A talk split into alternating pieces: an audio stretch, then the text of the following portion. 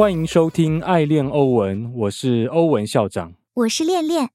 今天我们就来聊聊比特币，它的价值到底在哪里？还有它的神话是不是破灭了？因为我最近在看一篇《经济学人》的特刊，他来讲全世界的数位支付现在已经越来越发达了。那这对于比特币或是对于加密货币来讲是很大的伤害。我们都会认为加密货币是最新型的一种货币。可是当传统金融的数位支付变得更有用、变得更好用之后，那加密货币还有存在的必要吗？那在讲这之前，我们要先来了解一下什么是货币。我们会稍微简单带一下货币的历史，还有什么叫做 sound money，就是健全货币，还有比特币它的价值在哪里。最后再聊聊比特币它的未来是要变成数位黄金，或者是有更多的应用开发，例如现在很火红的 Odinos 或是 BRC 二十。我们就先请店店来帮我们讲一下货币它从以前到现在到底是怎样发展的。好，当我们在思考货币的时候，我们通常会想到手中的钞票或硬币，或者银行账户中的数字。但你知道吗？货币的形式和它的发展历史其实非常引人入胜。我们先回到史前时代，人类还没有书写文字的时候，交易的方式非常直接，就是物品的交换。然后我们慢慢的发现，有些东西比较稀有，比如贝壳或是珍宝，这些东西就成了一种价值的象征，可以用来交换其他商品。再来，我们开始使用一些日常生活中的商品作为货币，比如大麦、丝绸，甚至可可豆。你可能会想，这些东西怎么可能当货币用呢？但其实，在当时的社会中，这些商品都有实际的用途，所以它们就能代表一定的价值。后来，我们发现用金属做货币更好，因为金属不像大麦那样会坏掉，而且它也有一定的稀有性，所以很适合做货币。这时期的货币就是我们常见的金币、银币等。接着，我们开始用纸做货币。这种货币的价值并不在于纸本身，而是在于政府给予的信用。这种货币一般被称为钞票。现在我们手中的美元、欧元、人民币等都是这种形式的货币。然后我们进入了数位时代，数位货币的出现让货币的传输变得更快、更方便。这种货币的价值来自于网络上的共识和加密技术，比特币就是其中的代表。现在的我们可能在同一天内使用硬币买咖啡，用信用卡支付电费，用比特币投资。可以看到，货币的形式和功能在不断演进，但它的本质就是作为交换媒介。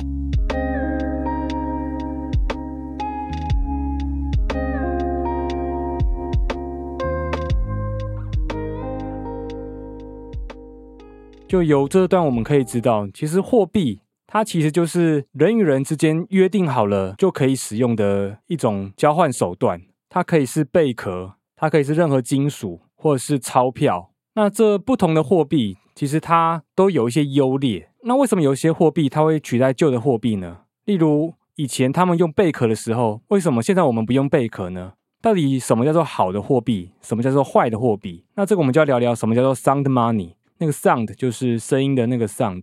那翻译中文我可以叫它健全货币。那 sound money 是有一些特性的，我们就可以由这些特性来思考，从以前到现在的所有货币。它们到底符合哪一些特性，才可以取代掉旧的货币呢？那我们就请练练帮我们简单讲一下什么叫 sound money。好的，让我们来谈谈 sound money，也就是中文里的健全货币。那么，首先，什么是健全货币呢？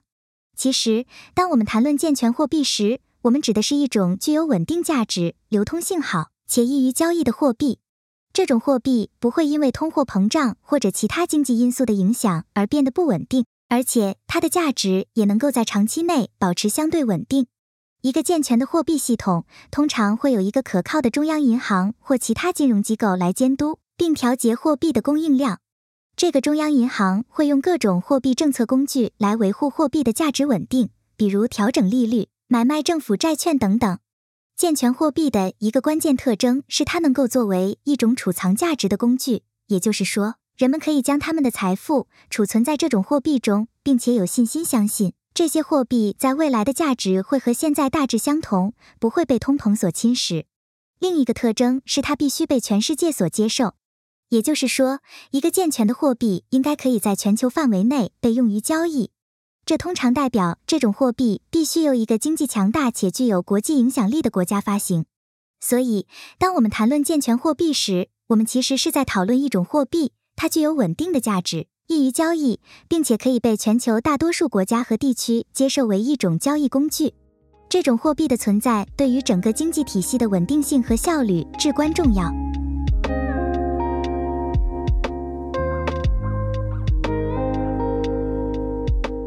对，所以 sound money 它其实主要特点可以分为以下这几点。第一个是它的价值要很稳定，就是你今天它可能值一美元，你希望它一百年后它也可以值一美元，那这样它的价值就会很稳定。第二个特点是可以被广泛的接受，毕竟货币是要拿来人与人交易的。例如我今天去市场去买东西，结果市场的摊贩他不想接收我的货币，那这个货币就是没有用啦，因为没有人要接受它。所以可被接受，这也是蛮重要的。再来下一个特性是可分割性，就是这个货币它可以分割成很小很小的单位。我举个例，如果今天美元它最小的单位是十美元好了，那如果我要买一支笔，那它的价值是远远低于十美元的，可是它的最低单位就是十美元。那这样我要怎么用这十美元去买那一支笔呢？所以当这个货币它可以切割成很小的单位的时候，才可以方便使用。它可以切割成一个美元，或是一分，或是零点一美元，或是零点零一美元，这样可以一直切割下去的话，它就可以很完美的符合任何商品的价值。再来，Sound Money 下一个特性是它可以做长期的保存，它不会坏掉。假如你今天的商品是香蕉好了，那香蕉这个东西，它可能过两个礼拜它就坏掉了，就不能作为货币来做支付，那这样子就是很糟糕的一种货币。所以，我们希望我们持有的货币，它可以很长期的保存，不会损坏。再来，第五个特性是可携带性，因为我们今天用货币，我们是希望拿出去跟别人做交易嘛。例如，你的货币是一栋房子，请问你要怎么把这一栋房子拿去一百公里外跟别人做交易呢？所以，可携带性也很重要。那我们总结一下，所以 Sun Money 有这五点特性：第一个，它的价值要稳定，不能波动；第二个，它要可以被多数人广泛接受。第三个，这个货币是可以分割的。第四个，这个货币是可以长期保存，不会腐烂的。第五个，这个货币是很方便可以携带的。那符合这五个特性，我们就把它称为 sound money。不过，目前世界上没有一种货币，没有一种货币是完全符合这五种特性的。有一些非常的接近，例如黄金，黄金又非常的接近。那当然还有我们的比特币，它是比黄金更像 sound money 的一种货币。那这也是我会进币圈的原因，因为我认为加密货币它就是最新型的一种货币。那我们就先来比较一下黄金的缺点到底在哪里。因为黄金其实是受很多人所信任的，因为我们可以思考一下，黄金其实它没有什么实际应用啊。你可以用来做一些工业应用，或者是做一些饰品首饰。不过这些案例都非常非常的少，因为黄金来讲。它主要还只是用来作为一个价值储存的一种货币而已，它其实没有什么很大的实际应用。那不过黄金它的价值会很稳定，它是什么原因？是因为它不太会通膨，就黄金它的数量是很稳定在供应的，而且那供应量是非常非常小的，所以黄金的数量它不会乱通膨的话，它的价值就会很稳定。那可能会有人觉得，哎，黄金的价格不是会波动吗？可是你要反过来想。你要以黄金本位来想，黄金的数量其实是没有改变的，是其他货币在改变。一个东西它越少，它就越稀有；它越多，就越不稀有。那如果黄金它几乎没有什么增减的话，那代表它的稀有程度是不会改变的。那如果以美元来讲，随便印个钞票，它的数量会变得很多，它会变得很不稀有，它就没有价值。所以我们要看价值的稳定，其实也就是它的数量会被改变太多。所以黄金是相当稳定的。在黄金，它现在也是被广泛接受的。现在全世界的央行其实都在储备黄金。再来，黄金它也是可分割的，你可以把黄金切成很小、很很小块，做成硬币，所以它可以分割。那它当然也可以长期保存，因为黄金这个金属它是不太会起反应的，你放在那边，它其实不会去做损耗。不过，黄金它最大的问题就是它的携带性很糟糕，它实在是太重。所以目前最大就是央行去储存这去储存这些黄金，我们一般大众不可能携带黄金去做交易，因为太重了，而且黄金的量它不够多，让全世界所有人去把它带来带去去持有它。那我们就来反观比特币，比特币它的价值很稳定吗？如果你把比特币跟美元对标的话，就它的价格波动非常非常大。不过，同样的论点，我们看它的价值，其实是要看它的稀有程度。那比特币它的稀有程度，就跟它的就跟比特币的数量有关系嘛？那我们知道，比特币它的数量其实是有最高上限的，所以当它发到一个程度之后，它的数量就再也不会改变了。那一个数量不会急剧改变的一种货币，这样子的货币，它的价值就是很稳定的。在比特币，它要被广泛接受吗？这个是现在比特币它比较大的硬伤，因为目前在使用加密货币的人，可能全世界只有十趴的人而已，所以另外有八到九成的人，他们其实还没有接受加密货币。那不过这件事情是会慢慢改变的，只要这个货币是个好的货币，那它就有机会被广泛接受。在比特币，它的可分割性，因为比特币它的最小单位其实不是一颗，它最小单位是一个葱。那这个葱的话，它是。零点零零零零零，再往下很多位的比特币，意思就是说，一颗比特币它其实可以被切割成非常非常小的一个单位，所以它的可分割性是相当高的。在比特币，它可以长期保存吗？这个就看你去怎么看待它。我是认为比特币它可以很长期的保存，因为全世界只要有一台电脑，就有一个矿工，他还在运行比特币这一条链，那比特币它就会一直存在。那所以全世界只要还有电力。甚至不用电力，只要未来有够多的矿工持续储存着比特币，它所有的交易的数据，那比特币它就会永远存在。再来下一个，比特币的可携带性如何？那这个当然就是比特币最强地方啦，因为它是虚拟货币啊，所以你不用期待它，你在任何地方你都可以使用它。那不过使用这件事情，你可能也要有连网路，所以你需要有可联网的一个支付工具，例如你的手机。所以你只要带着你的手机，就等于带着你所有的加密货币在你的身上。那所以它的可携带性是相当高的。所以我们再看一下比特币，它到底是不是 sound money？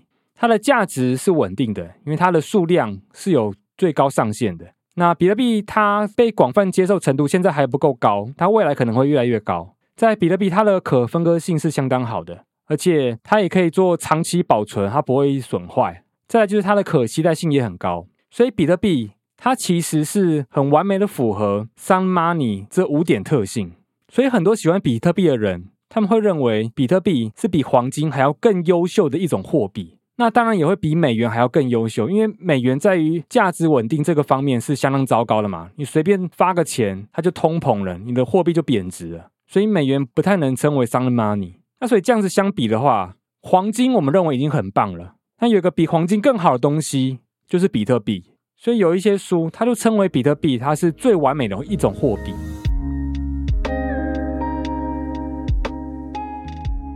不过，我们再来看看比特币，它现在遇到什么问题？其实，比特币它现在最大的问题就是它能它能不能被广泛接受？比特币它现在的交易速度是很慢很慢的，它的慢是可能十五分钟你才可以确认你的交易，甚至你要更多的区块，你可能要一个小时，你你才可以确认你的交易。那如果这跟信用卡来相比的话，那你就会觉得，哎，比特币的怎么交易速度这么慢？那你可能就不会去接受比特币，你可能就不会喜欢它。如那如果比特币它跟跨境支付来相比的话，如果有做跨境支付，就是你把钱汇到国外的人，你大概可以知道，有的时候跨境支付是还蛮花时间的。你有机会一天之内就把钱汇到国外，有的时候它审核会很久，你可能要一个礼拜或者是两个礼拜，你的钱才会被国外的银行给确认。所以跨境支付是目前传统金融很麻烦的一个地方。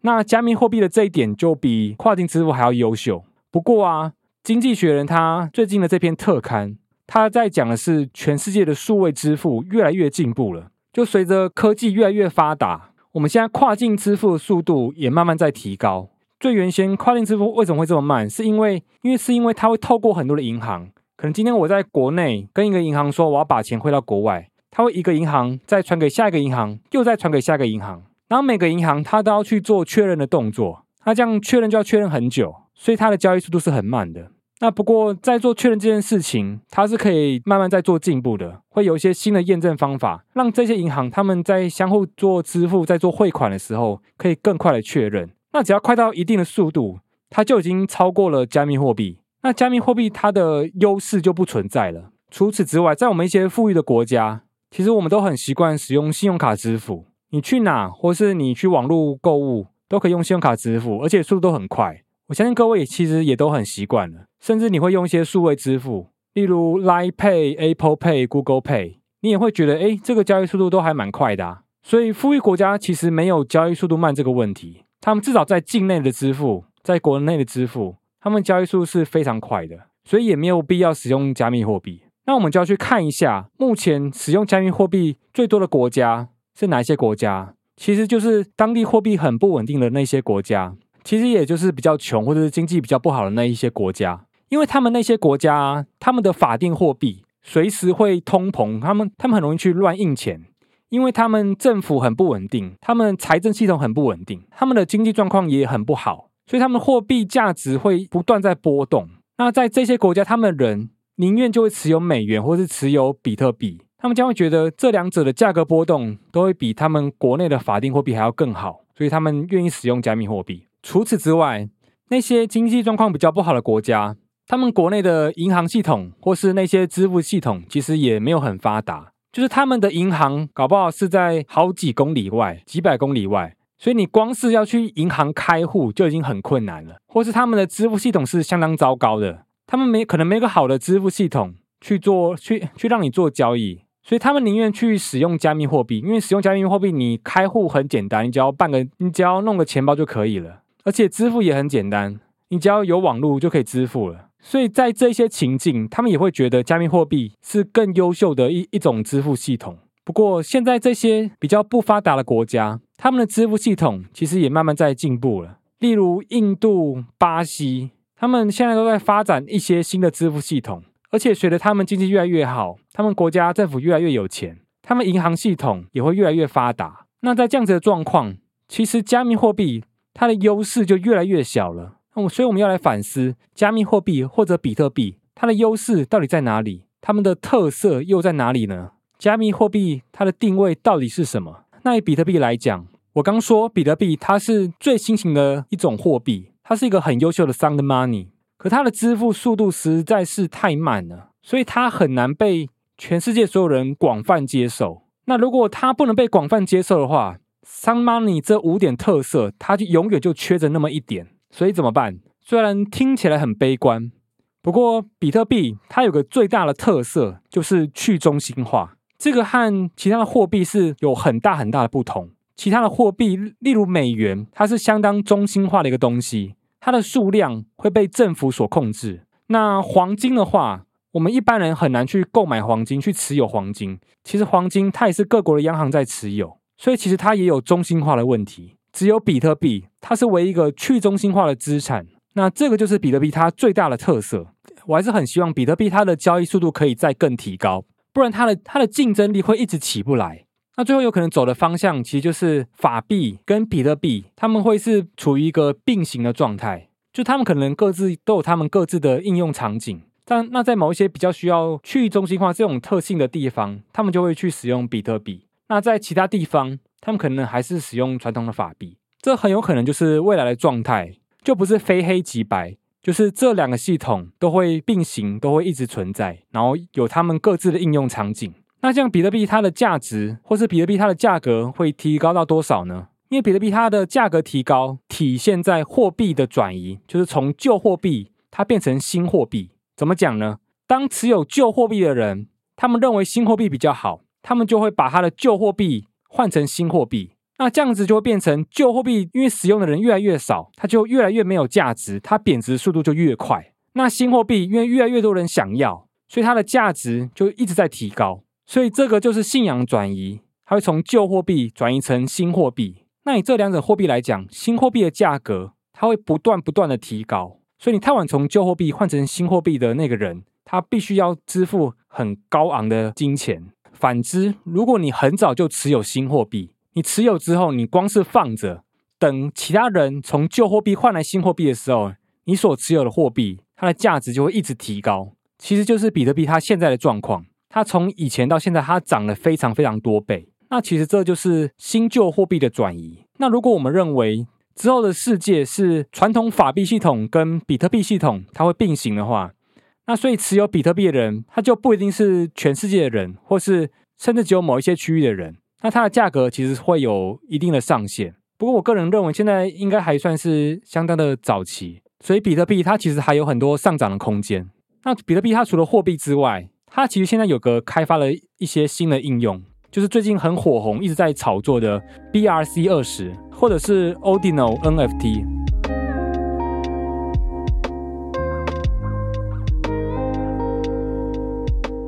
那这些新的技术还蛮有趣的，它的原理其实就是我们刚刚讲比特币它的最小单位是一个葱嘛。那我们也知道区块链它其实就是一个记账的系统，所以你可以把你的葱转移给其他人。那等于说，你就把你的钱转移给其他人。那你在转移的时候，其实你可以附带一些其他的东西。你你可以附带一些字，跟你要转移过去那个人讲说，这一笔钱是用来是用来付买食物的钱，买便当的钱。那这样对面人他就知道了。除了夹带文字之外，其实它可以夹带图片、音乐、影片，这些其实都可以夹带。所以这还蛮有趣的。然后所谓的 Ordinal，它其实就是。就是把所有的葱都可以把它个别化，因为在以前我们都会认为同样都是葱，就这个葱跟另一个葱，它们其实是同样的金额，它们没有它们没有什么差别，它们是可以完全互换的。可是因为我们知道比特币它是一直慢慢发行，就矿工它会一直挖新的比特币出来，所以这一些比特币它们其实它们出现的时候会有先后顺序。那如果我们把它细分的话，就会发现第一个冲跟第二个冲。它们其实是有前后关系的。那第二个冲跟第三个冲也有前后关系。那这样子排列下来，从比特币最一开始到现在，所有的冲，就所有的比特币这个最小的单位，它其实都是有个序号的。它可以从一排到一百，排到一千，排到十万，就一直排。所以你只要知道编号，你就可以知道你所持有的葱是哪一个葱，它在什么时候被挖出来的。那其实这就赋予了这个葱很特别的意义。就每个葱，你可能就不能把它视为是相等的东西。每个葱可能价值会不一样，甚至它会有一些很特别的序号，或在某一些很 很特别的时候被挖出来。那这个葱就变得很特别。那现在的比特币的 NFT 是什么呢？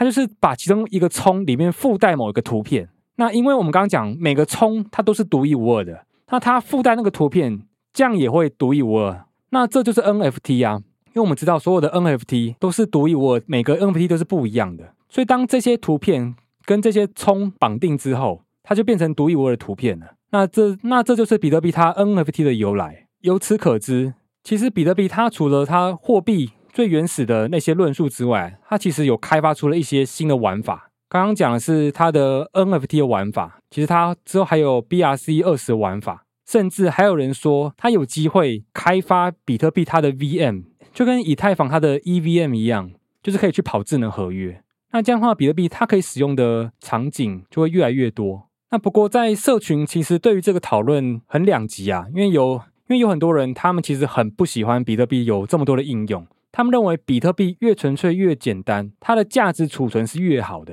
因为我们刚讲嘛，Sound Money 它其中有一个特点就是它要价值很稳定。那如果比特币它有太多奇怪的应用的话，那可能会让比特币它这个最简单这种储存价值的一种论述，慢慢的被破灭。所以有一些人他很不喜欢比特币有这么多的应用，而且这么多的应用其实会再更拖慢比特币它的速度。就它速度本来就已经够慢了，多了这么多的应用之后，它的速度拖慢的更严重。那比特币速度更慢的话，就更没有人想要用它了。那不过另一方的观点就是，因为其实我们刚刚都觉得比特币它其实就只有货币这唯一的论述嘛。那如果当法币或是全球的支付系统它变得更好、更好用之后，那比特币它的价值论述其实就会降低。那所以如果它有一些额外的应用，它可以发行 NFT，它可以跑智能合约，那就有很多很多的玩法，搞不好会赋予比特币它更多、更高的价值。那这个很难说。